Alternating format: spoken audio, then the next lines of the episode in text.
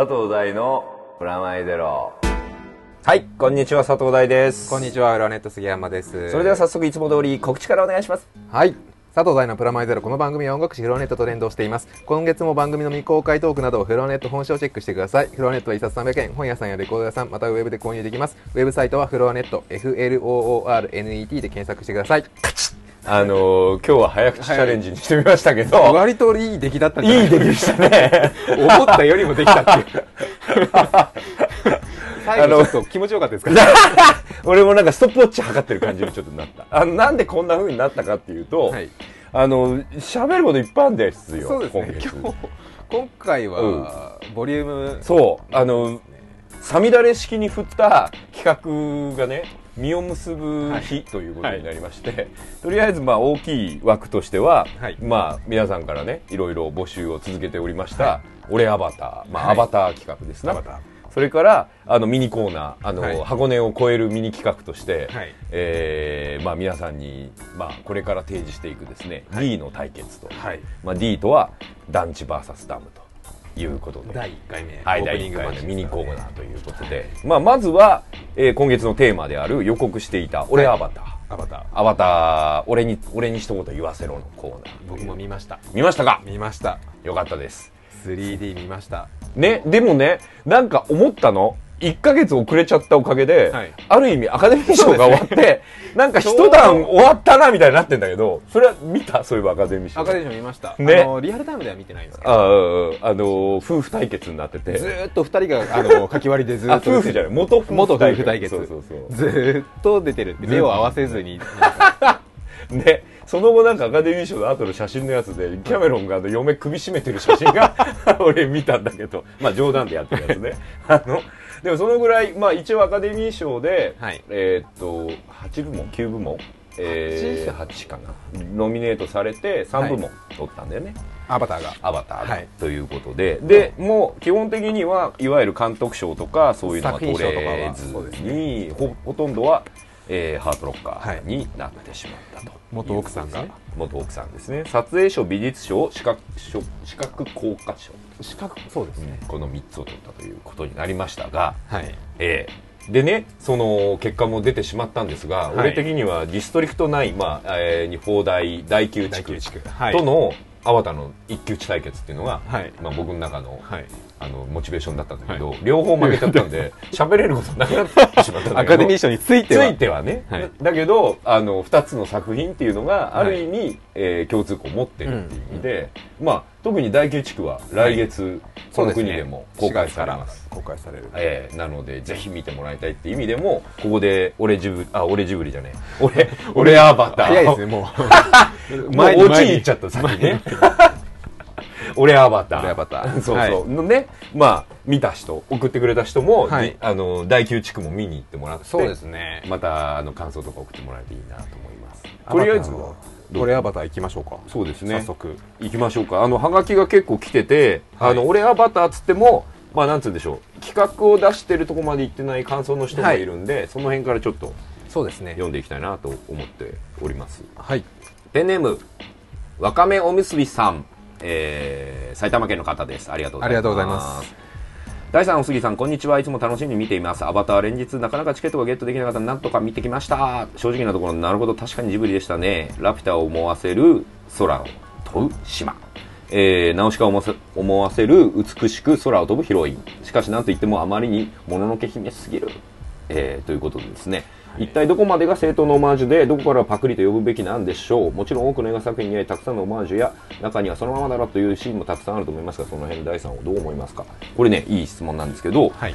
えーっとねオマージュとはいパクリっていう問題はもう永遠に続く問題だと思うんだけど、あのアバターのちょっと罪深いなって思う部分は、はレイアウトっていうかカットって呼ばれるものが同じに近いところがある一枚絵のうん。にした時ですバね。ッっていう、はい。あの印象っつうか、はい。レイアウトまあアニメで言うとレイアウトって呼ばれる、あのまあなんつうのシステムなんだけど、はい。あの例えばうんまあナビはい。雑さんがね、はい。あの 最後のところでもう雑さになってますね。はい。最後のところであの最初にいじめられたあの黒ひょうのでかいやつみたいなのがはいはいはいはい。スーってきて、乗れよみたいになった瞬間、はい。うんもののけ姫と全く同じカッそうですね。ト割りなんだよね。ああのカット割りが一緒ってあの、ね、映画っていうのは監督の目だと僕は思ってるんですよ、監督による目、その目を作るってことが、まあ、監督の一番の、まあ、プライオリティっていうか、はい。その目ができてれば逆に言えば本がなくたって映画は映画になってたりするわけじゃない、ゴダールとかだってそうだし、目がそうですね。映像。そうそうそうそう。まあキューブリックとかもそうだけど、でそれで言うとキャメロンはス 3DCG で自由度があったわけですよ、はい。どんな絵でも作り出すことができたわけで、はい。どんなカット割りもできるしどんなレイアウトも貼れたのに、はい。なぜ同じレイアウトにしたのか、うん。ここが僕の中ではそのままだなっていうポイントで、例えばマスタースレイブシステムみたいなあのはい。ロボットね、出てきた敵のガションっつって敵じゃない、日本日本じゃない。あの人間側の。あれとかのシステムが、まあ、もろに、まあ、マスタースレイブシステムで、はい。広角機動隊、まあ、アップルシードだっていう部分は、はい。まあ、でも、まあ、エイリアン2でもああいうの出してたし、とか、っていう範疇の中入るんだけど、はい。でもあの雑さんみたいなナビのあのカット、はい要するに弓を引くカットとか、はい。ああいう部分とか、あとラピュタみたいな、ここにも出てる魂の木みたいな部分とかの、はい。なんかガーッて上がっていくカットとかが、同じとか、そうですね。結構僕は俯瞰した絵とかが結構に近いなっていうのが、そうそう客観的な絵、はい。でしかもアバター 3D で売りがさ飛び出るっていうより奥行きだったじゃんはい。ってことはその世界観が売りなのに、うん。その世界観を紹介するカットが同じレイアウトっていうのは僕にとってはちょっと、うん、まあ怒ってもいいかなと思ったっていうもうちょっと視点が変わってれば、うん、と思った。3D っていう魅力もあって新しいものができたのかもしれないなっていう、うん、ただあのカットしかないってカットなんだと思うけどでもそれを思って作ったのはもののけ姫だからと思っちゃうから、はい。うんうんうんあのカットだね。あとはアイディアっていう意味で言うと例えばあのヘリコプターの女の子が、はい。えー、と最後、あはい。手榴弾の下り、はい。があのコロンコロンコロンって手榴弾が来てヘリコプターがグーンって避けるとコロンコロンコロンっておあの落ちていくじゃん、はい。あれってあの死の翼アルバトロスっていうあはい。はい。はい。あの、ギガントマみたいなのが出てくる、ルパンの、はい。あの、宮崎駿がセカンドシーズンの中で2回だけやったさらば愛しきルパン、まあ、はい。テレコムっていう名前、ペンネームでやってる、そのうちの1個、死の翼、アルバトロスって話の中に、まさにギガントマ、えーなんつうんだでかい飛行船みたいなのが出てきてそこで戦うシーンがあるんだけど機銃がついてドカドカドカって撃ったり藤子ちゃんがババーンって撃ったりするんだけど、その時藤子ちゃんが手榴弾ファーって投げるの、はい。その手榴弾がフーって飛んできてくるくるくるって回ってるの。フーとか言ってルパンが吹いて、とかブーっつってボローンって割れてコロコロコロって言ってダーンって爆発して飛行機がダメなんだけど、全く同じアイデアだったでしょ。そうですね。まあそう どこかであったアイデアっていうのが。うん、だからその浮いてる手榴弾がくるくるってなって戻って通気口に入ってあ爆破するっていうあ,、のねっていう感じなの。だからどっかパクんだったらいいんだよ。はいはい。飛行機ぐるぐるっとか、はい。最後通気口ボンとか、うん。じゃなくて段取りが全部下りをそのまそうまそうそうそうそうそうそう。っていうのはちょっと、まあ、カットと同じような罪の深さを感じる。で逆に言うとルックが3に似てるとか青き衣の人だとか、はい。そこは別にまあうん。そういうのもあるかなとは思えるんだけど。そうなってしまう。そそう見えてしまう、まあうん。って部分はあるとは、う。ん。それはしょうがないと思うんだけど。ただやっぱあのシガニー・ウィーバーとあの、えっ、となんだ人間とアバターをつなぐみたいな世界樹の下ではい。やるでしょ、うん。あの最後。うん、あの最後のところにも出てきて真ん中ぐらい後はい半でもやる、はい。あのあの下りのあの天井というか世界中を見てシュワって絵がうん。キュンってなるカットは、ゴース・イン・ザ・シェルのはい。笑い男じゃねえごめん、えーっと人形使いと、はい。えー元子が最後接続するシーン。はい。と全く接続場所が一緒なんだねそうですね首の後どっちかはカットが一緒だったら首筋につけるのはやめろよとか、両方積んじゃうとそう見えてしまう。って感じなんだよね。だから一個一個バラバラだと、はい。それは積んでない感じがするから、アイディアだと思うんだけど、トントンって積んじゃうから、はい。こっち的にはそういうふうに思えちゃう、うんってことでいいかな？わかめおすびおむすびさん。ええ。そんなわけでありがとうございました。ありがとうございます。その通り思いますという感じですね。はい。続いては宮城県のペンネーム男前アンパイアいいペンネームですね、男前アンパイア、えー、ありがとうございます。男の方ですね。第3編集長さんこんにちは。アバター見ました。僕なりの感想オーバー前半は強い女の子と無知だけど純真で、えー人間と非人間の中間に立つことのできる男の子。そして後半は女の子は自身のバックグラウンドとなる異世界のトラブルに巻き込まれ男の子がそれを助ける過程で成長を遂げるというジブリの応答パターンを見た気がします。そうだね。これはまさにでも、まあ、ジブリだけっていうわけでもないけどいわゆるボーイ・ミーツ・ガールの、はい。まあ、定型なんですよ。そうですね。それで、まあね、先月も言ったけど僕もだから要するに「エウレカセブン」って話で、ほぼ同じような、はい。えー、と異性異世界異星人はい。侵略、はい。えーでも侵略してると自覚なくそこに住んでたやつが実は侵略者だったうんっていうパターンとかね、それはもうある種のまあパターンパターンなんだけど、ここになんか一つあるとするならばアバターの場合はやっぱそのダンス・ウズ・ウィルブスというか、うん。アメリカのね、はい。あの開拓者開拓と,、えー、と移民の歴史はい。みたいなのは、まあ、もちろんね、うん。あのベーシックに入ってるなとは思いましたけれどもただねそこに目がいかないんだよね。ああのディティールと世界観がすごすぎて、はい。そのシンプルにして見やすいストーリーなゆえに、うん。それ置いといてもだから途中で1時間ぐらい寝てもストーリーがわかるっていうふうに言ってる人がいたじゃん、うん。はい。そこってそういうことなんだと思うんだけどそうです端折る部分。そうそうそう端折れる部分。押し折れる、まあそこがなくても成立する、はい。それはどうしてかというとこのぐらい簡単に言えるストーリーだからだとなんだけど、でもこれはね悪いことじゃないんですよ。はいシンプルにまとめるっていう。プルにまとめるっていうの。まあ、情報量がもともと多くて 3D だっていう作品だっていうことであれば、まあ、このぐらいの分量でそうですね。やるっていうのがいいとは思うんだけどでも長い。あの2時間ぐらいになると思うあれは、っていうのが、まあ、こまあビジュアルをやっぱ本当に強調していいろんな意味でそうなんだよ。見せたい部分が多かったん長くいっぱい見せることが実はその世界観を提示してることじゃないんで。例えばはい。ブレードランナーのねはい。すっごく有名なビルのゴーンってシーンあるでしょ、はい。あれねあんまないの。印象的で。印象的でスピナーがキュイーって飛ぶシーンも2回ぐらいしかないの。あのスピナー飛んでるシーンって、あとアップになっちゃったりして、はい。だから結構キービジュアルみたいなものって、そんなにいっぱい描かなくてもいいわけですよ。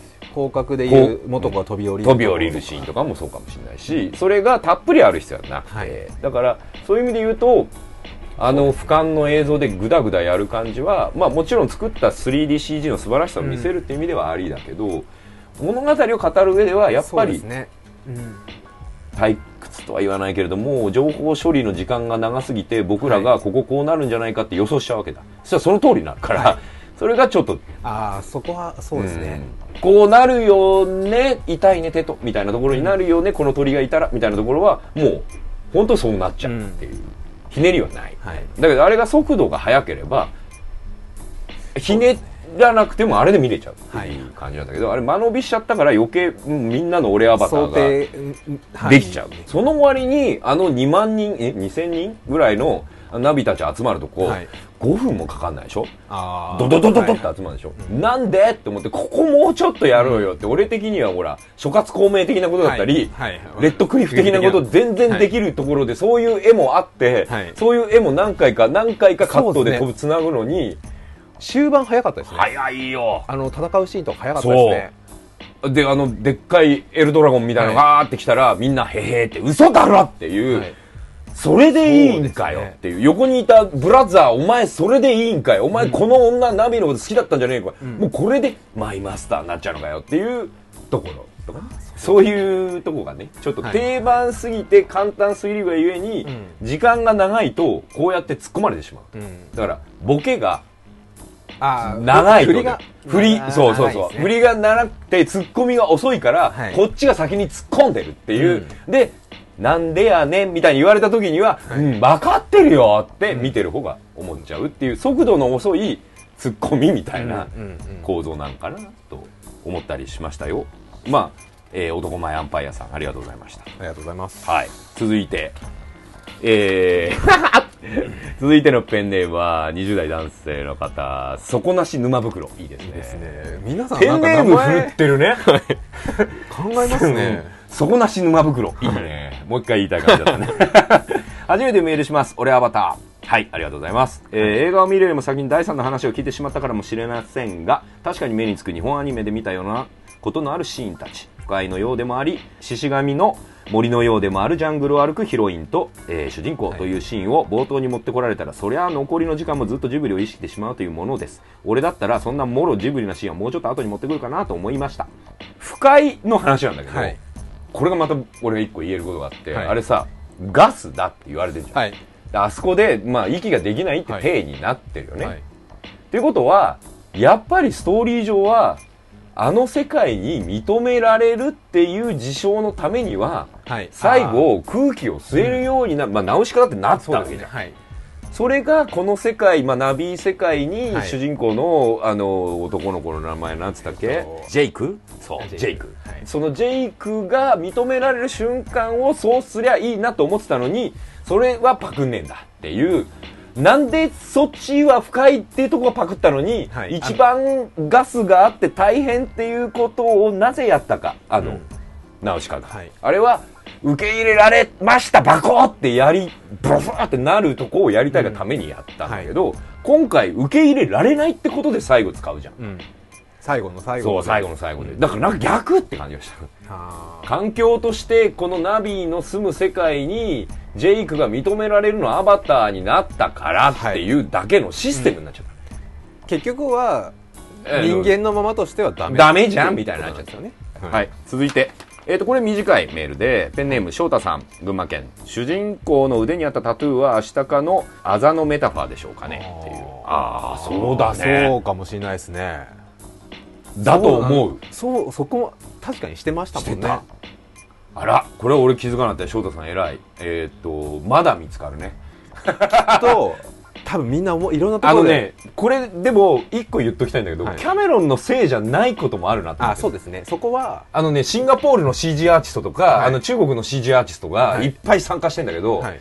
あのあの最後のクレジット見るとバーッつってニュージーランドとかで、うん。出てったでしょ？ニュージーランドは特にあのピーター・ジャクソンの会社をあ多分あのロード・オブ・ザ・リングとか作った、あの会社がかなりキャメロンとうんジャクソン仲いいので、アバターでもかなり使ってるはいらしい、使ってたらしいんだけど、あそこの子たちものすごいアニメファン多いのそれはもともとだジャクソンピーター・ジャクソンの子だから、だからピーター・ジャクソンの配下にいる人たちが何年もかけてレンダリングしてたから、入れちゃえばここあざみたいなそうですね。でそれもしかしたらキャメロンなんかあんま思い入れなくてそれ見て「おいいねこここれ入ってる方がいいよ」とか言っちゃってバレないからこのままいっちゃえみたいな。可能性ありますね。あるかもね多分そういうところいっぱいあるんでしょうね。多分ね。そのマスタースレイブのあのカット割りでのこの手と手をダブルで見せて、はい。同時に動かすみたいなカットは、うんもう広角とかアップルシード見たなって感じなんだけどそれもなんだろうキャメロンが見て、うん。ここって言ったわけじゃなくて、うん。レイアウトがあって脚本があってそうですね。CG アーティストが作る時にここってあれのあのシーンっぽくねとか言って、うん。ちょっと参考にしちゃったみたいな出来上がりがそうなってたっっていうのもある。からでキャメロンは実際見てないから最高だぜって言っちゃう可能性が、あのカッティングとかの時にあるかもしれないね。あるかもしれないっていうこともあるかもよ翔太さん。ありがとうございました。はい。ありがとうございます。続いてと青森県、えー学生さん、えー生ハゲラーメン。これなんかパターンか。あのなんでしょうね。日本語となんか軽い何かっていうのを。プラマイゼロのタイトルみたいになってる。あーそういう感じなのかな。生ハゲラーメンさんありがとうございます。はい。アバター見ました。俺はアバターとまではいきませんが感想を書きますえー誰の敵誰の味方もせずただ大地の生命のバランスを保つという魂の気や自然、えー人間は自然という大きなネットワークの一部であり森には勝てないといったいわば森を神格化する発想に、えーただただ彩られた映画だったように思います。なるほど、えストーリーとしてはこれといって目新しいものはなかったような気が。えーアメリカやヨーロッパの観客たちがストーリーそのものではなく日本の土着的な、えー森にイフを抱く精神性の雰囲気にやられただけなのだとしたらこの映画でただの雰囲気を伝えるためだけにスクリーンから飛び出したのかなと思ってしまうと寂しいですねと。えー宮崎アニメの影響を多く受けたのはそれを見た人がさらにその奥つまり日本アニメの、えー掘り進めて見るべきような日本のアニメにはこんなのもあるんだと発見できるようなヒントだけでも作中に残しておくべきだったんじゃないかなと思います小説にも巻末には、えー引用元のえー一覧が載ってるみたいに若い読者はそれを見て温故知新的に古い小説を掘り下げてみ読むのと同じように観客を育てるのも大御所監督の仕事の一つじゃないかなと考えさせられました。素晴らしい。僕もそう思う。えー本当にそう思います。あの温故知新的に古い小説を掘り下げて読むよと同じような観客を育てる、これは確かに俺もそう思うしそうならだ勝手にねそうなってくれるって意味ではうん。あの露骨なカットとかもあるんで、はい。あのそういう意味で見てみると面白いなとは思うんだけど。うん。ね。なんかでもあれだね。生ハゲラーメンさん。あのー要するにヨーロッパと日本と、はい。えーアメリカっていう部分の文化の違いを感じたんそうですね。それはね僕もそう思った。ただ、あのーアメリカ軍の軍人？はい。あれがひどいっていうか薄いっていうかペラペラっていうかあのー最後発狂して2000人殺しちゃうあの人。はい。単発の。散髪のおっさん。あのちょっといい感じだったまあ最初は、本当アメリカ人でしたね。いきなり筋トレしましたもんね。そう。そうなんだけど。でもさあの部下たち全滅じゃん、はい。だって5年かけてきたんだよコールドスリープで、はいあの、親もいるよ。地球に行けば、はい。環境汚染してるんだとしたら、あのそのお金待ってるよ。みんな半分ぐらいブルーカラーでしょ、はい。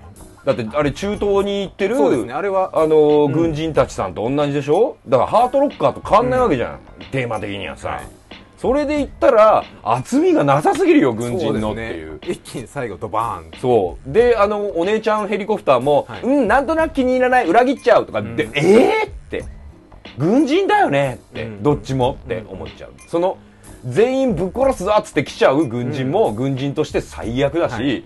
その部下としてうん気に入らねえ裏切っちゃうっていうあの部下も部下としてどうかと思うっていう、なんかあの軍隊持ってる国の人とは思えないような軍もの、ああいう軍人さんたちがいるっていうのは分かってたけど、SF でそれを見せてねしかもあの空気が違うわけじゃん、はい。なのに火薬ですよあれみんな。うんうんそうですね。銃が。びっくりしちゃった、あれ。バンバンバンバン火薬ってんだよあのねって SF 僕ら SF 好きの、例えば SF 設定マニアっつうのはね、はい。あの火薬っつうのは、はい。空気と。まあの あのぶつかって爆発して飛ぶんですよ、あはいだからそれが違う空気だって設定を言ってるわけじゃんか、はい。そしたらうん火薬撃てなくね？って、まあ何かしらのもうちょいなんかビームとかでもいいじゃんとか思っちゃうんだよもうあそこまで行ってるならば。そう。なんであれ火薬にしたんだろうってうん。弾がバラバラバラって出てさ。でもなんかずっと疑問に思うわけ。ここ空気違うんだよな。ここ空気違うんだよなって、ん。すっごい押してるじゃん空気が違うって、はい。うん。なのになんでじゃあ火薬が撃てんだろうってずっと思っちゃうわけこうそうですね、普通にもう全部重機でしたから、ね、そう。だって宇宙空間じゃ火薬うはい。撃てないわけですよ、はいっていうのをスパイクの時とかビバップの時とかに一生懸命みんなに突っ込まれた、あー経験の経験して。るあれでも火薬でやりたかったねビバップは、だから撃てるみたいな時もあるんだけど、はい。あのでも基本的には気使ってはい。あの空気がある時に撃つっていう方にしたんだけど、これはもう空気のない世界空気っていうか日本人間が酸素として吸えない世界ってやってる以上、特殊な火薬だとかも一言でもいいわ、はい。言ってくれって感じだし、火薬使うからね、はい。で火薬じゃなくてもよくねとか、そういうだからあのよくわかんない彼の趣味なの多分。まあそんなわけで続いてのおはがきはペンネームスイッチョン、えー愛知県の男性の方ありがとうございます、はい。第3編集長さんこんにちは連日大混雑の中アバター見に来てま見に行きました。しかも2回も、え1回目に見た時は何とも言おう何とも思わずハラハラ手に汗握る戦闘シーン怖いようでもあり気持ち悪いようでもありでも美しいようでもある異星人など、えー異世界の大冒険雄大な愛の物語として楽しんだのですがポッドキャストを聞いてから2回目に見ると確かにアアニメで見たことがある感じでした、うん、宮崎アニメっぽい風景があってキャメロンっぽい景色、えー戦闘シーンがあって、えー最後のラスボスはしっかりスプリガン。そうだね。なるほど。あまだあるね。まだあるんですね。思えば現地の人々が集まって大勢で手をつないでるシーンは手塚治虫が描いた死のせ死後の世界のようでもありました。なるほどね。この辺は早尾さんにも通じる内容そうかもね,、ですね、うん。えーあとこれはちょっと違うかもしれないけれどもガンシップはウルトラマン太郎に出てきた、えーザットの戦闘機を思い出し俺も思い出すちょっと太めのやつな。あのあれですよね。ボユンってしてるボヨンってしてるガンダムでもあった。うんうん、ああえっ、とランランチみたいなやつでしょ？打ち打ち上げる上にね、そうあれを横にグッとしたような感じっていう、でもあれギガントっぽくねって俺思ったんだけどね、ままああ、ギガントもポテチンとしているし、真ん中がそうそうそうでかくてモニョンとしてる、でもそうだね。ザットの戦闘機だよね。ありがとうございました。ありがとうございます。はい。そして続いてはえーっと見た目っていうことで、はい。えー感想を送ってくれた方がいますと。東京都、えー、C 武雄さん。C 武雄的な。ありがとうございます、えー、佐藤さんお杉さんこんにちは。当初見るつもりはなかったのですがアバター焦って見に行きました。ありがとうってなんか不思議な感じだけど俺別にアバターを見、うんまあいいや、ありがとう。見てくれて。えーっと、マイケル・ジャクソンの This is It を見た時にアバターの横弦が流れていて、正直気持ち悪い映画だなぁとしか思えず、えー実際、絶対に見に行かないと思っていたのですが、ごめんね。見に行っちゃったんだね。えー今回のプラマイゼロを聞いてアバターの劇場に向かう道すがら、やはり頭から離れなかったのは主人公たちの青い色の顔や体の気持ち悪さでした。しかし実際に映画を見てみると何ということでしょう。えー劇的ビフォーアフターって書いてあるね、3時間ある作品中たった30分経つ頃には、えーその青色の肌や見慣れない顔の形もすっかり慣れてしまい、えー何か登場する女性のナビの中にもこの人可愛いとかこの人あんまりタイプじゃないとか判断できるようになりました。これはきっと素早く作品の中に感情移入させてしまったことの証ではないでしょうか。ストーリーはお決まりといってはお決まりでしたし確か日本アニメっぽいムードも、えー多分に感じましたがやはり何といってもあのある種異様な外見の見事に手なずけてしまったという意味ではすごい作品だったなと思ってます。僕もそう思います。ナビ可愛かったよね。可愛いですね。俺も可愛くなっちゃったんだよ最初やっぱきつかったですけどね。でもキモいキモい。あとでかいしね、そうなんですよね、うん、ちょいでかだし、はい。あれなんか藤子不二雄 F の昔あった短編で、はい。あのー何？サラリーマンの男が、はい。えーっとあのお母さんバーみたいなところに行くんだけど、でかいお母さんがいて、はい。あの子供プレイしてくれてこう抱いてくれるっていう短編があるんだけど あれ思い出しちゃって。だから要するにキャメロンマザコンだよなって思った。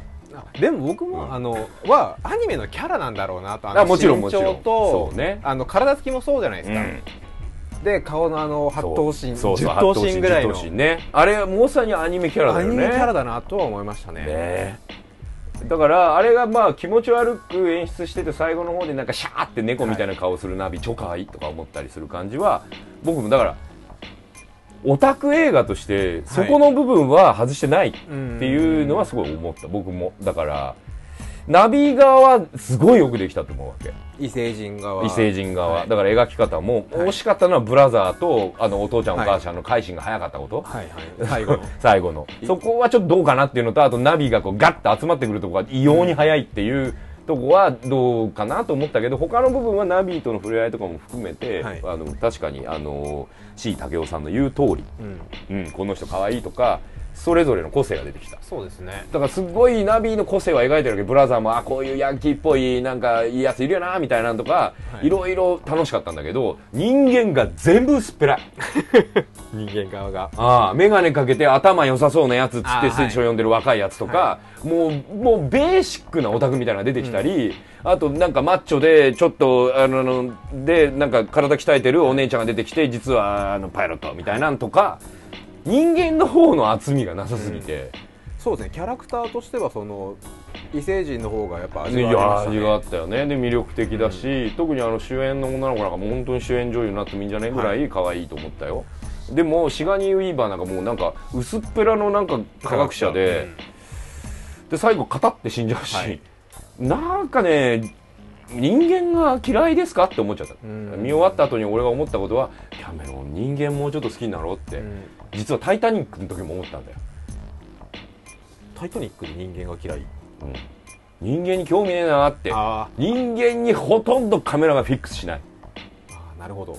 ほとんどでっかい景色とはい。船に、船の中にいる人間ちっちゃい人間みたいな、まああの全部が事象になってるわけ。そうですね。全部客観的な視点から人間がどうなるっていうっていうそう。客観的な視点ではされてないですね。そうなのよでじ唯一ズームアップしてるあーあー、はい。っていうのはあれレオのアイディアらしいから。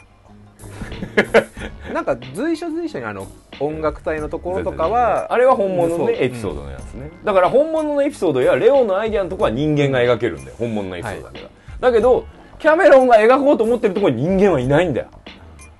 巻き込まれた。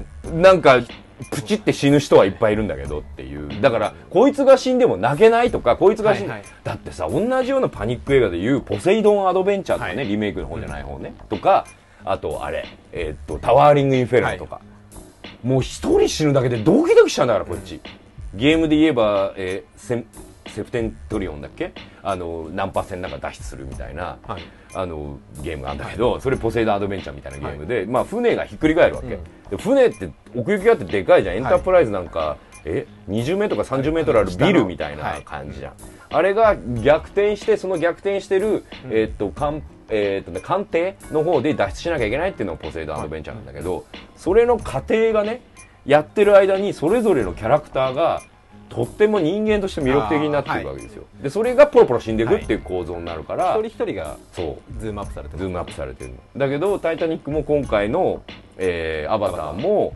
ズームアップされてる人はいるけど、その人以外の人に人間味を感じないっていう方向になっちゃうのはでもね昔キャメロンはできてたと思うの。エイリアン2とか。エイリアン2のエイリアン2のちょこっとしか出てこない、はい。あの性格の悪い会社のトップ、はいはい。あいつ死んじゃえって思ったりしたじゃん。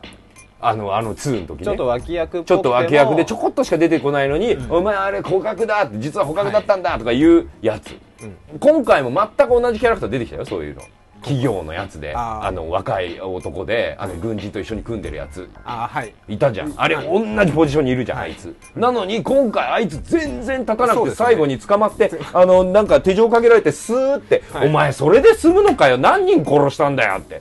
どっち側のサイドにも4000人から5000人の人間が死んでんのに捕まって数帰るでね。お前会社に帰ったらお前殺されるぞって会社でっていうもうもうどうすんだよその遺族保険とかとか、はい。い、ろんなことを思っちゃうよ、今なんかどうだからあいつにもうちょっとなんかそうですね。あいつマッチョの隣にいるだけでね、マッチョの隣にいるだけでしかもあいつ一番悪いとこにやってきてこいつ嘘つきますでビデオポンっつってビデオ見せるためだけの役目に来るじゃん、はい。それであのジェイクが言って、はい。うん。僕は説得できないと思うみたいなこと言っちゃうじゃん、あのシーンだってあのシーンをジェイクがいる時にやっちゃダメなんだよあれ、ジェイク、あいつが出てくわけ。それで、僕は説得できます。1時間だけ時間ください。分かった。お前に1時間やろう。つって、ジェイク出て行きました。はいそしたら、あの変な、あの企業のやつが出てきて、うわー見つけちゃったんですよ部長見てくださいこれパンあいつ、1時間で説得とか嘘ですよ、説得できませんってなるほど。戦闘しちゃえドカンっていけば、はい納得いくのに、あそこ裏切るじゃん。1時間、時間くれっつって、はいその1時間より前にぶっ殺しに来ちゃうじゃん。理由がわかんねえ。なんで？って思っちゃう。っていうところで言うと、なんつうのかな、人間を描くあっていう。ーそうかもしれないですね。その人間らしさみたいなところはちょっとむあの無視したわけじゃないと思うんですけど、そこをちょっとキュッとまキュとめて。ッとまとめちゃった。んでエイリアンの時はエイリアン、だってエイリアンだってさあエイリアン2のシガニー・ウィーバーとえクイーンエイリアンがガーってやるシーンは女同士の睨み合いだなとか、俺たちは思ったわけですよ、それで最後のなんかモビルスーツでガッサッと戦うとこもいい感じだぜとか、あのビショップ超いいとかビショップ、はい。ロバの白いあの血流すロボットね、はい。ワンの時は中に、エイリアン1の時には中に一人人間じゃないやつが混じってて白い血出してそいつが悪いやつだったっていうやつだったから今回カウンターでロボットだけどいいやつだったってオチにして最後こうシガにわーって行くところを上半身裸でパッて上半身しかない体でロボットが手掴んで助けるみたいなシーンあるじゃん、はいそういうのないんだよ今回。そうですね。だってあのブラザー死ぬシーン。あんだけ積んだんだよ。ブラザーだよ、はい。ナビのこと好きだったんだよ、あいつ死ぬシーン誰も目撃してねえよ。ヘリの運転手も目撃してねえしあのナビも目撃してねえし、はい。あのアバターになっちゃったジェイクもも目撃してなくて、そうですねふわーって降りてトンっつってダダダダって死んじゃったよ、あいつ。誰もいないとこそう誰もい誰も見てない。よ知ってんのは観客だけみたいなうん状態になっちゃって、え？ー、って思っちゃう。そういうのを映画っつうのは誰かが見てるって構造になるから泣けたりすんじゃねえの？って、あーはい。明日のジョーが戦ってるねジョーがね、今度映画になるけどさ、はい。あの西がいろいろ解説してくれたりでもするから見れるわけじゃん、それで力士とね戦った後にカルロスと戦ってね、はい。ホセと戦う時にカルロスが来てはい、うん、っていう感じ。友情っていうかまあそうですね。一、回出た人がまた来るそのそれは誰かが目撃してなきゃダメじゃん。ホセとあし矢吹が戦ってるとこを、力士は目撃できねえから、白木陽子と、はい。あの、西とかが目撃するわけじゃん。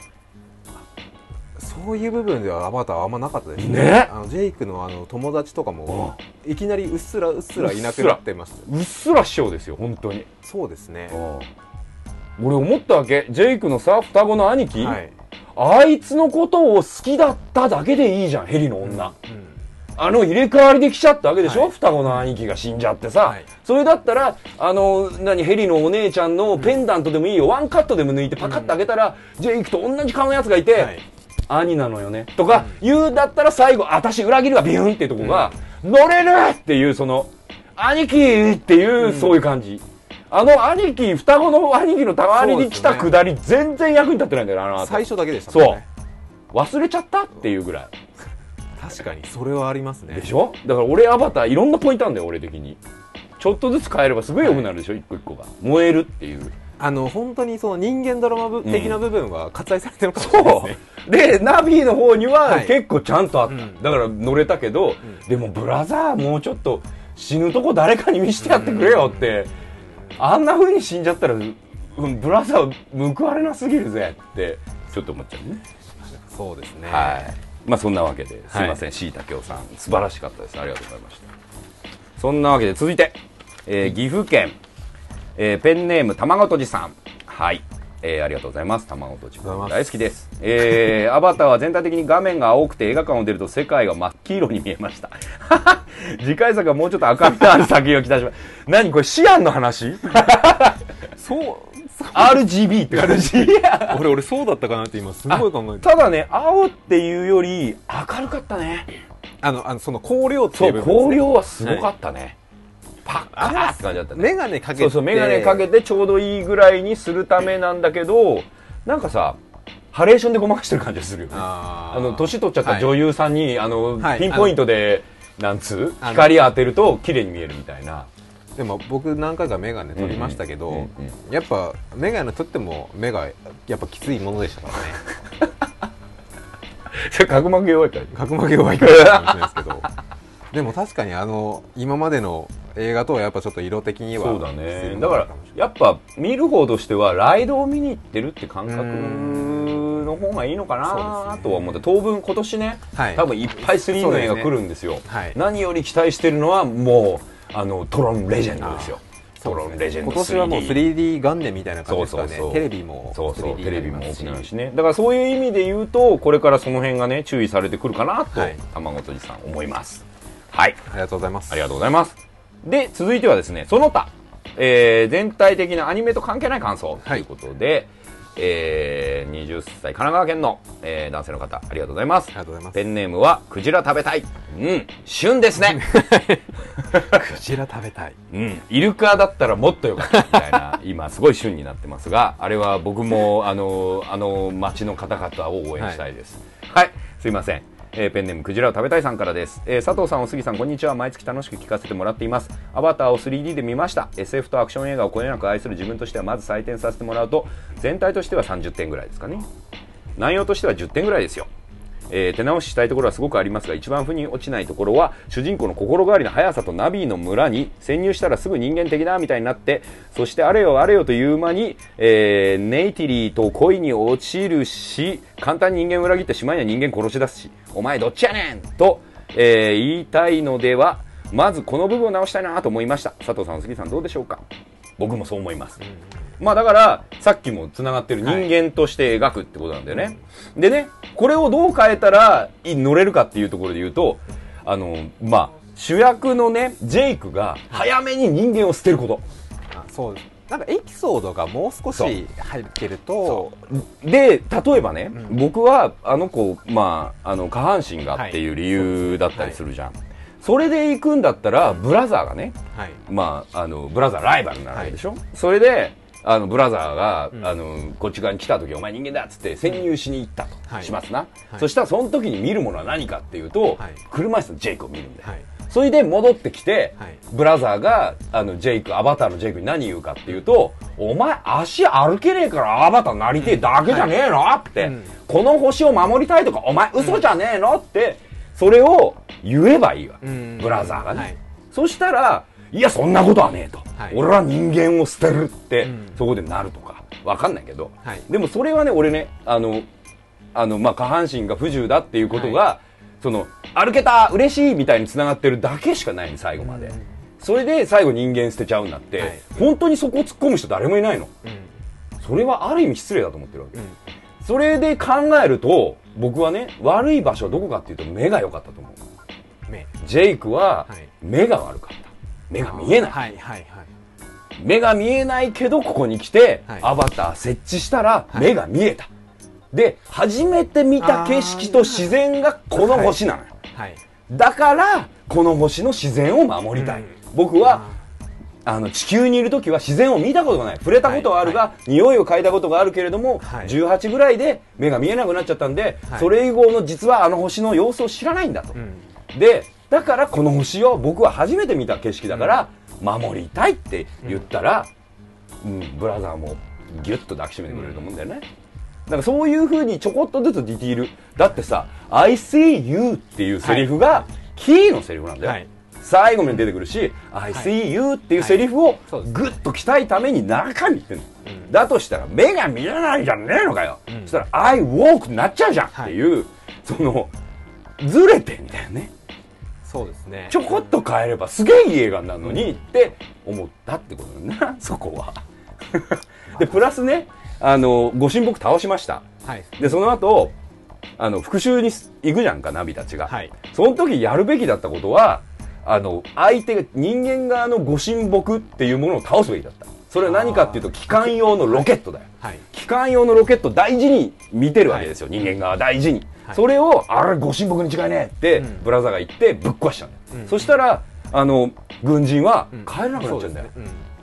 地球に帰りたいんだよ、うん。帰れなくさせちゃったじゃんじゃあお前らぶっ殺すっていう構造にすればあの大殺戮合戦がお互い聖地を失った同士にもうちょっと地球に帰れないいやつとね。倒しちゃったやつっていう、お互いの憎しみの連鎖によって聖地のなくなった者同士がどう戦うかっていう話になった。はず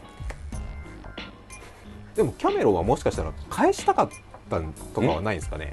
人間を地球に、うんまあ、帰ってったけそどう返したくてもう元の姿に戻したかったみたいな。なんどこあの異星人の世界が、まあ、地球人のいない世界に戻したかったみたいなそうだから人間嫌いすぎるってことなのよ、そうですね。じゃあ人間出すなって話でさ、だから俺はやっぱ人間が好きだから、はい。例えばあの軍人うんはい。にあの奥さんがいるんだよ。はい。地球にね、白血病とかだよ。で5年10年持たねえ、でも金必要なんだよ。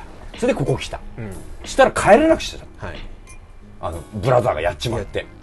そりゃブチ切れるとか。何か名目がもう少しあったら それ別に口で言わなくていいんだよ。ワンカットでいいんだよ。彼の机の上にあるそのピッっていうやつ。そういうなんか映像とかで楽しげにふーっとかはい。地球でやってる、あの奥さんの絵とかだけでもいいよ、それの上で帰れなくなっちったっていうのだけでも、俺には家族がいても帰れないってお前には家族がいるじゃねえかっていう、うん。聖地がなくなったって家族がいるんだったらいいだろうっていう彼の理論。っはいていうのは納得がいくと思うね大義名分が浅かったのそうなんだよ。そんなわけで続いてはい。えー東京都、えーペンネーム30歳33回転寿司、素晴らしい、ね。いいペンネームですね。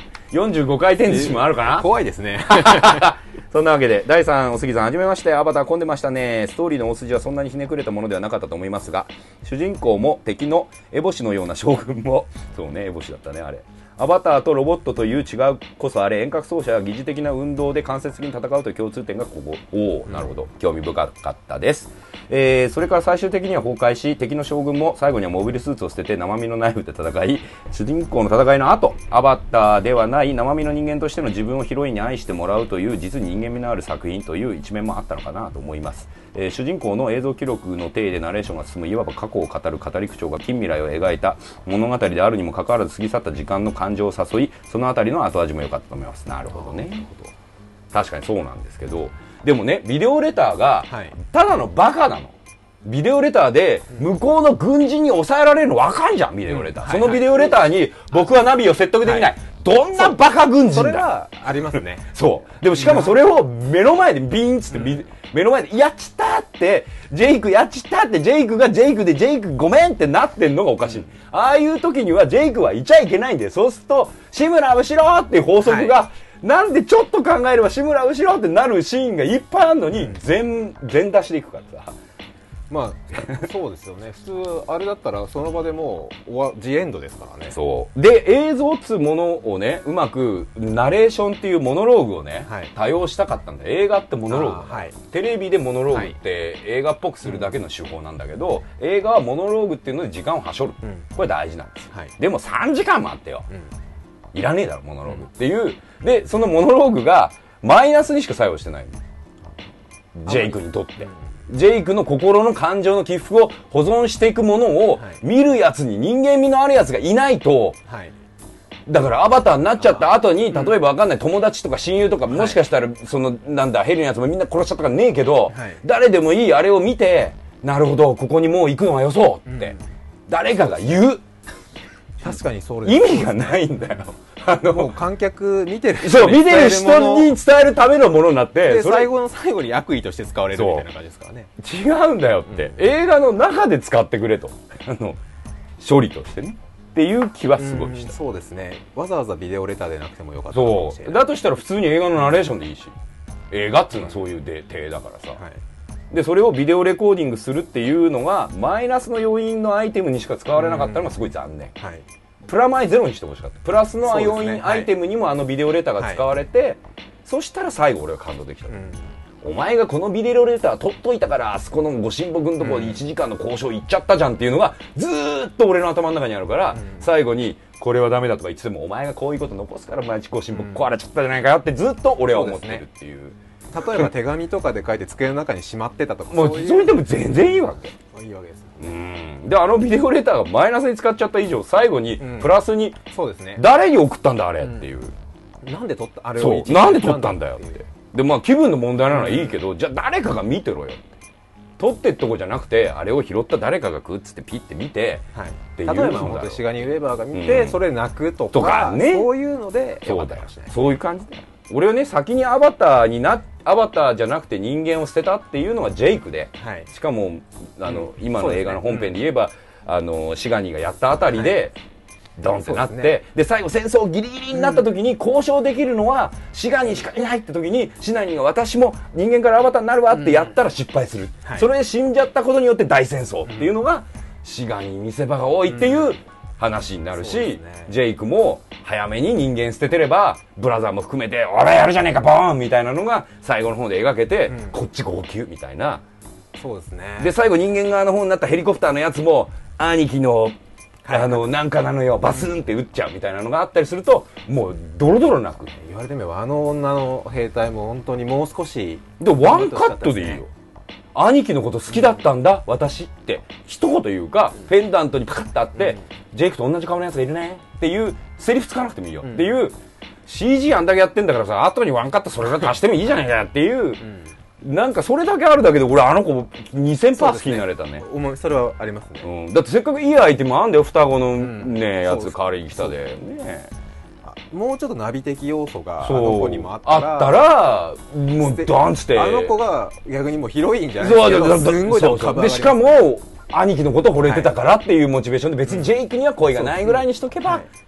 自然と味方になれる人間側にも味方が一人いた。それであの友情のあの眼鏡かけた男も、あの実はシガニンのことをすごい尊敬しててつって死んじゃった時に一生懸命頑張るとか言って最後裏切ればあのエボシみたいなやつと戦えたはずなのに人間側にもエボシと戦う価値観の持った人間がいりゃいいのにって、うん。そうですねただ単純に反逆者みたいな感じになっちゃってる。で裏切ったとか殺すみたいな。本当に異星人のことが好きでやったのかも結構曖わ昧になって全然わかんなくなっちゃってね。だからうんそのブラザーにしてもやきもちだったのかはい戦い方がね。このやきもちだったのかこの星のためなのか、うん、うん、全然わかんなくなっちゃったね最後、はい。誰も目撃してねえから、うん。あれを死ぬとこをナビ側の誰かが目撃してたら、なるほどあいつはナビのその精神として死んだんだっていうのを目撃して、ブラザーもうあとはあのジェイクが継ぐぜとかいう感じがいける。で逆に人間側が見てたとしたらあのお前がやって聖地をぶっ壊したからっていう復讐じゃんボケっつって殺すっていう行為になったし、っていうこう悲しさがあるね、ですね。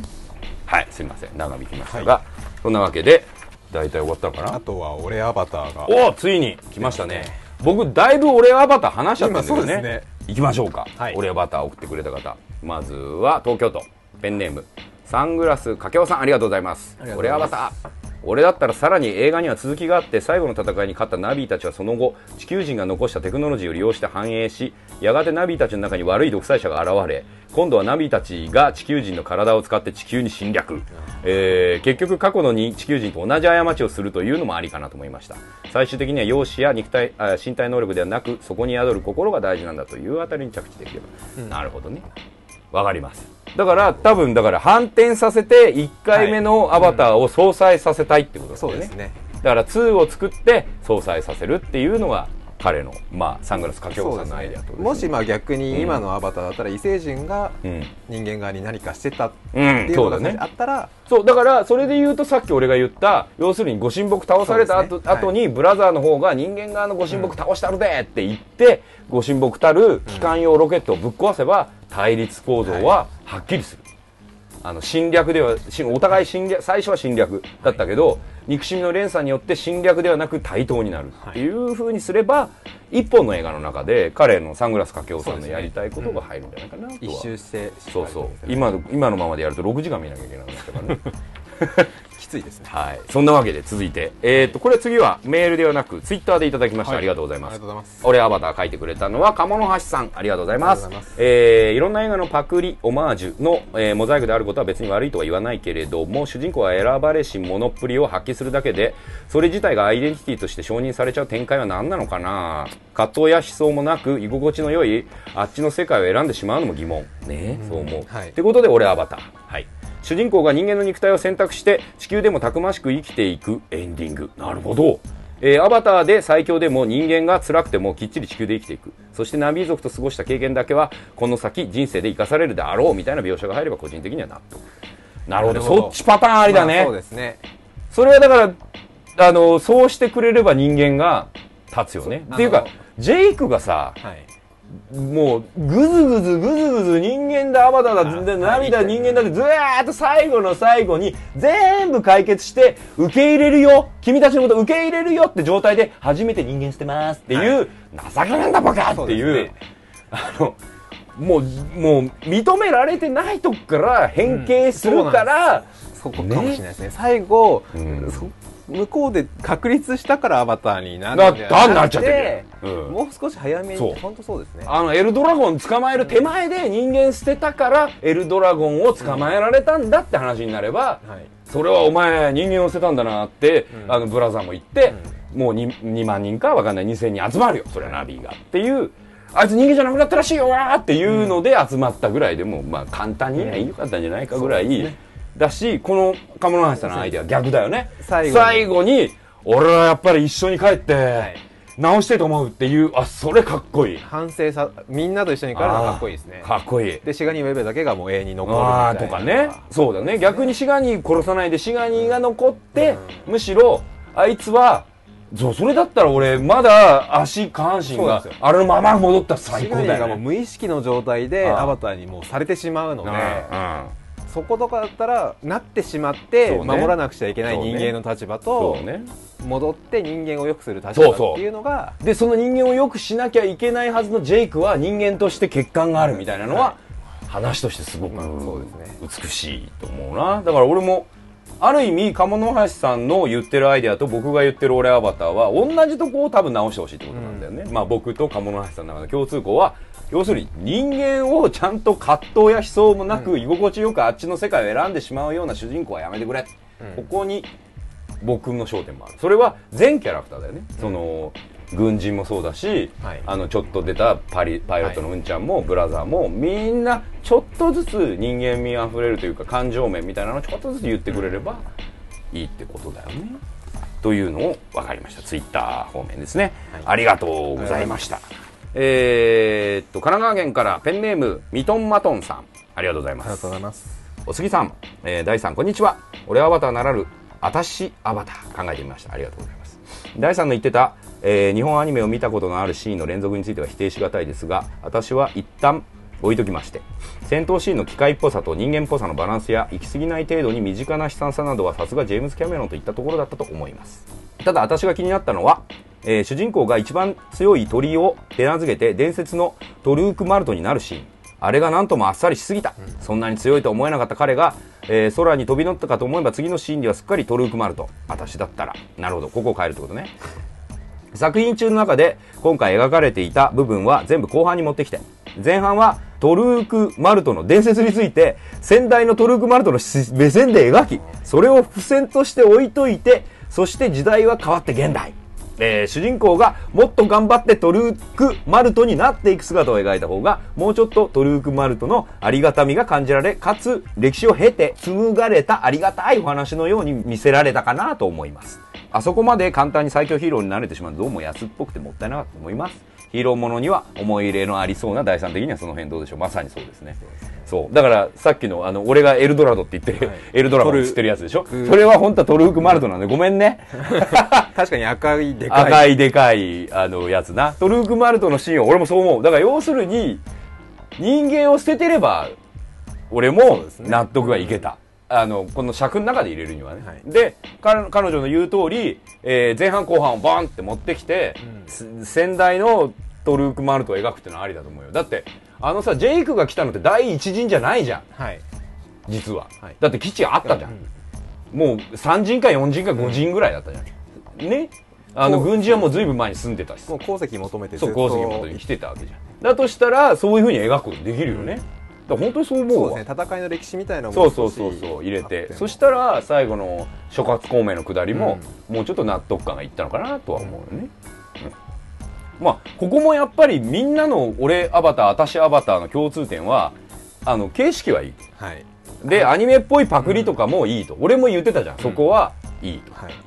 でもカットをパクるのはよくないっていうのは俺の、まあ、要するにはい。そのレイアウトっていうか、はい。監督の目を人の目を盗んでるわけですよ、罵倒ですよ。わかんないけど、はい。目を盗みやがったなっていうくだり。みたいなこと。笑い男ですねもう。そう笑い男みたいなね。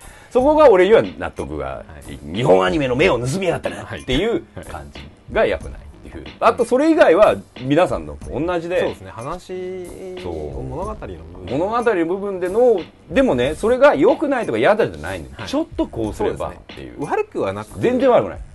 ちょこっとずつ。ポイントが。そうですね。ということだったわけですよ。第これね三でも第三アバターも。俺アバター？話す？もうほとんど話したんだけどまず一番変えたいのは時間だよね。それはまあ2時間ぐらいにしたいと、それでやっぱり一番変えたい部分はジェイクは目が悪かった、うん。でお兄ちゃんは目が良かった。うん。であのそのお兄ちゃんに惚れてたパイロットのヘリの,、うん、あのやつは先にこの星にいて、あの恋人が来るかなって思ってた、はいっていうのを足して来てバスコーって開いたらうーんブチュみたいなのもいいけど、ん兄貴じゃないみたいなのがあったりして、あんた目見えないのねみたいな、感じもあったりしてでこうアバターつけたピシッて言ったら大自然みたいな。この自然素晴らしい。俺目見えて最高みたいなのがあってそれでこの自然を守るために人間と対決する。じゃあ俺はアバターをアバターじゃなくてナビになるぜっていうのを割と早めにビシッてナビってなって、その時にはビデオテープ残ってて。はい。そんで1時間交渉みたいな時にはもうそのあのあのもうしょっぽい軍人が、まあ、もう向こうが言ってるよナビ側に。それで交渉に来るわけ。1時間俺に時間をくれって言うからああ分かりました。1時間あいつは元人間だったんだからちょっと聞いてやろうって話になって待ってる間にあの企業のあの偉いやつが「いや先輩こんなの見せちゃいましたよピシッ」つってナビは説得できないと思うってぐちゃぐちゃって言ってるやつでもう1時間待ってる花ない攻撃だとかってぶっ壊した、ぶっ壊したら「ちくしょうこの野郎」ってブラザーの方が思って「この野郎人間とか見に行ってるからキーって見に行く。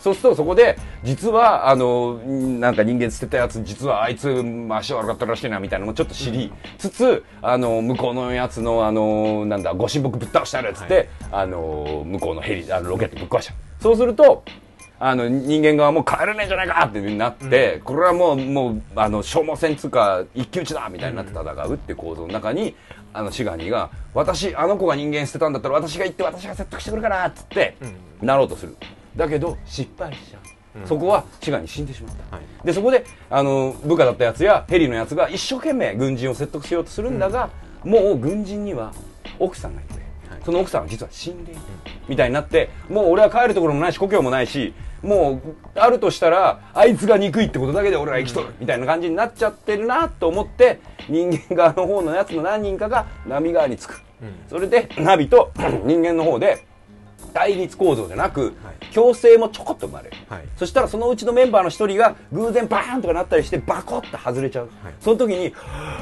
てなりながらも実は吸えるみたいな、はい。もしかしたらここってみたいな感じのもありつつみたいな感じであのまあどっちに残るかっていうとあの人間は残ってほしい。共存。共存。っていう形で人間のサイズとでかいサイズっていうのが共存できるようなもう帰らないわけだから、はい。うん帰れないって中でもあの軍事は死んじゃうよ、軍事は死んじゃうけどでも残った帰れない人間たちともともといたナビたちがううまくやると、そのうまくやる時の通訳になるのがもう人間を捨てたジェイクであるでジェイクは語るわけですよ、俺が、えー、となんとかトループになった時はな、みたいな語ってるとナビの子供と人間の子供が一緒に並んでいて、そうなんだそうなんだすごいねお兄ちゃんとか言ってる構造で、はい。ロングでビャーっと引いてってアバターボーイ!みたいな終わりですよ。ちょっとタイタニック的な部分そういうことです。ね。うん。その方がああいう対策に合うでもツーショットのその人間のね人間の子供とナビの子供が次の世代になってマスクしてないっていう世代が人間の方にもできてきてるみたいな、ん。でナビ側でも人間の服着ちゃってる子供がいたりして、お互いの文明が共生して、これからこの星で生きていくかもしれないねっていう終わり。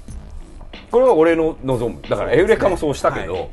これはまあ俺の趣味ね。だから俺アバター、で2でまた人間が来るみたいな、うんでもいいしそしたらそう共生してて。そうそう共生してる。でそこには新しい親睦になるようなのがちょっと目が生えてるみたいな、なんかロ倒したロケット。倒したらねガーってなってるのがね。そこで新しい芽がちょっと出て、はこれがもしかしたら何千年経てば親睦にもう一回仲良しになるみたいな。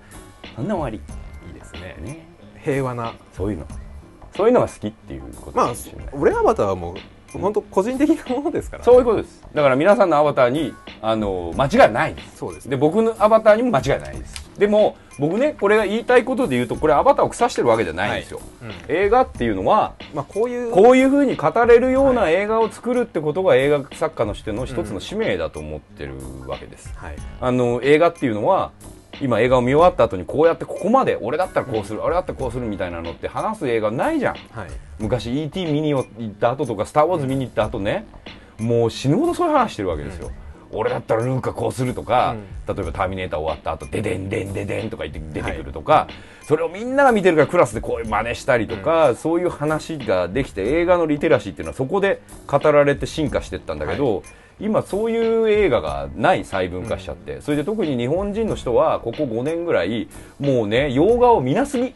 あ邦画ばっかり見てるから、そうですね。いやいいけどしかもその邦画がテレビ映画だよ。テレビの映画化、漫画の、えーテレビでテレビの映画でなんだお前っていう、単なるちゃんが可愛いって見に行くだけの映画じゃないかってそれはベイビースニーカーブルースと変わんないわけだから、いいよそういう映画があっても。薬師丸ひろ子の映画とかね、はい。あってもいいけどうん、それがありながらブレードランナーとかあって、うん。両方見て両方面白いとか面白くねえとか言ってるのが良かった。両方見てんだよ当時のおおあの、子供たちは。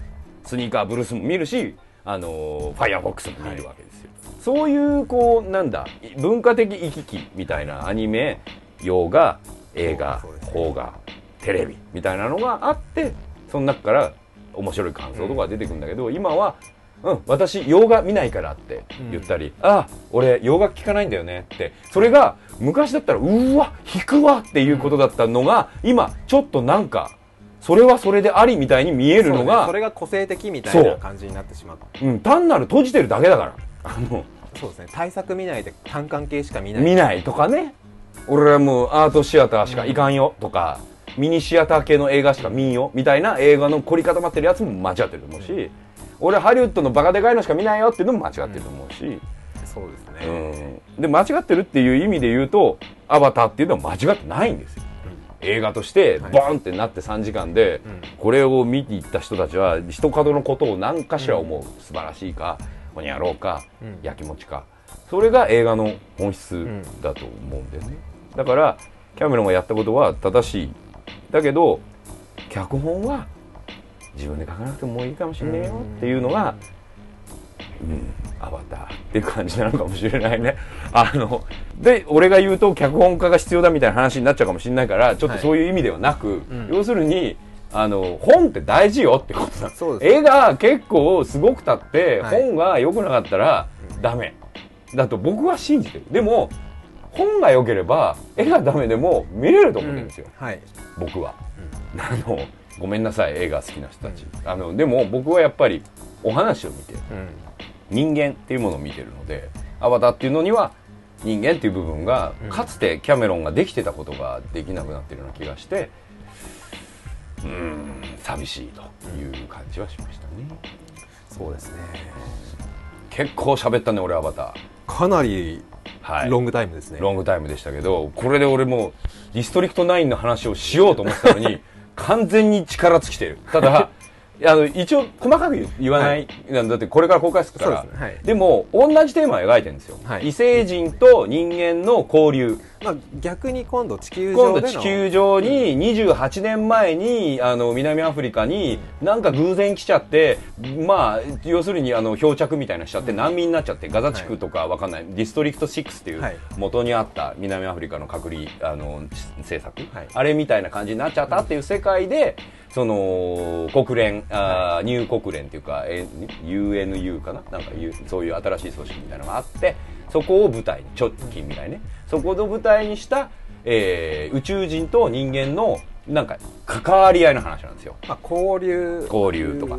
でまさにテーマも一緒だし構造も逆転しただけで一緒なんですね。だけどオチも含めて俺アバターなんですよ実は。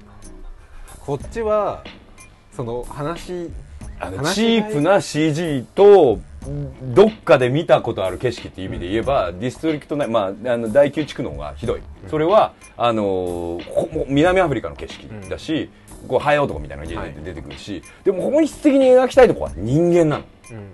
実は。あのアバターは本質的に描きたいところは世界観だったでしょ、はい。でもあの第9地区は第9地区とかいうタイトルになりながら本人本当に描きたいのは40過ぎたおっさんの頑張りだった。のだからテムレイがガンダム乗ってシャアと戦うみたいな話なんだよ。すごくね？それある日すごいですね。すごいでしょ？テムレイがガンダム乗んだよ、俺はいける。それ男のロマンを感じだしょ？っていう感じで、アバターと対比で、はい。あの、第9地区を見に行ってもらえると、多分映画の予告とかでは全然そういう風に見えないはずだし、あの、言ってることは全然見えないと思うけど、言っとく。テムレイがガンダムに乗ってシャアを倒すみたいな話だって。本当ヒューマンドラマですね。そうなんです。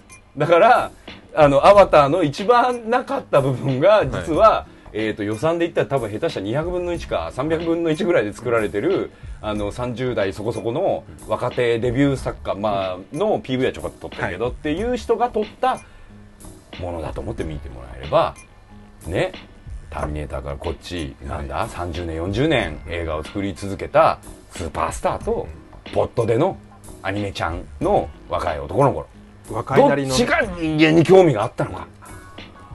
っていうのを比べてほしい。どっちが人間に興味があって宇宙人と侵略を描いたのか。っていうところを比較したいな、まあ、来月公開するので。そうですね。またその俺が言いながらそうは言ってもこうだったよみたいな話とかも、あの第9地区についてはまた2ヶ月か3ヶ月後にはい。ちょっと喋りたいなと。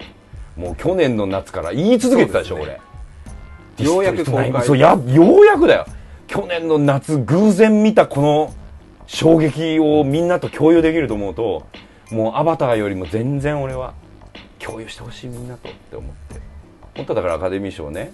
編集賞取ってほしかったんだよ。編集すっごいテクニックだからびっくりしちゃう。多分だから要するにマッド世代、はい。YouTube 世代のクリエイターの編集、シャッフル感覚そうだね。それとでも後半の構造は映画人としての構造になっててそれをカメラの質、まあ、フィルムのはい。レンズの質で描いてる、これはすごいと思ったあのなんだ DV っぽいはい。フィルムと、広角のすっげえ綺麗なはい、うん。あのでっかいカメラとをうまくシャッフルするんだけどだ一見すると、まあ、簡単に言うとブレアウィッチプロジェクトとかあーああいう映画に見える、まあ、低ちょっと荒い感じそう荒い感じの映像でキャーッとなって CNN の映像っぽい、だけどもう後半になると全然違うものになって最後見終わった時にはうーんって感動しながら帰るみたいになってるから。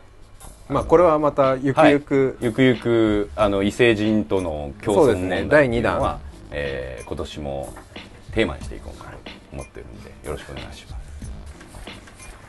いえやー、っと申し訳ない。あのね。申し訳ない。なんか今あのディレクターからはい。すごい事実を聞いたんですけど、はい。君ら喋りすぎっていう。そうですね。これからあの皆さん期待の期待してるかどうかわからない D の対決っていうのをやろうと思ってたんですよ、はい。そしたら俺アバターコーナーだけでどう考えてもあの1時間オーバーしてるらしくて。そうですね。もう1時間どころじゃない。じゃない2時間弱ぐらい、はい。俺アバター喋ってこれが何分になるかまあわからないけれども、もうこの収録がもうアバターアバターになっちゃった、はい俺の喋りが一番アバターだよって。自分がジェームス・キャメロそうンになってたよ。そうお前の喋りが一番長すぎてこの番組があの何？2本立てになってしまったっていうあのね。これはこれ。そうですね。それはそれ、っていう提案をされたので、はい。ごめん。とりあえず一旦終了っていうことで強制終了が入りましたね。そう俺アバターコーナーだけで、えー、佐藤大のプラマイゼロはい。一旦終わりなんだけど月末ぐらいに、もう一回。もう一回更新します。はいそっちは、えー、いわゆる、やるっつってた D の対決だけを、ちょこっと更新して、はいセットっていうことで、あと、まあ、何週間後、あ何日後にアップするので、月末の、えー続きを楽しみにということでア。バターもこうすればよかったみたいな。そうだよ アバでもそれだとキルビルになっちゃうんだよな。キルビルがそうですねまあ、そんなことはさておき、とりあえず、えー、佐藤大のプラマイゼロ。はい。第1弾前編の終了ということでありがとうございました。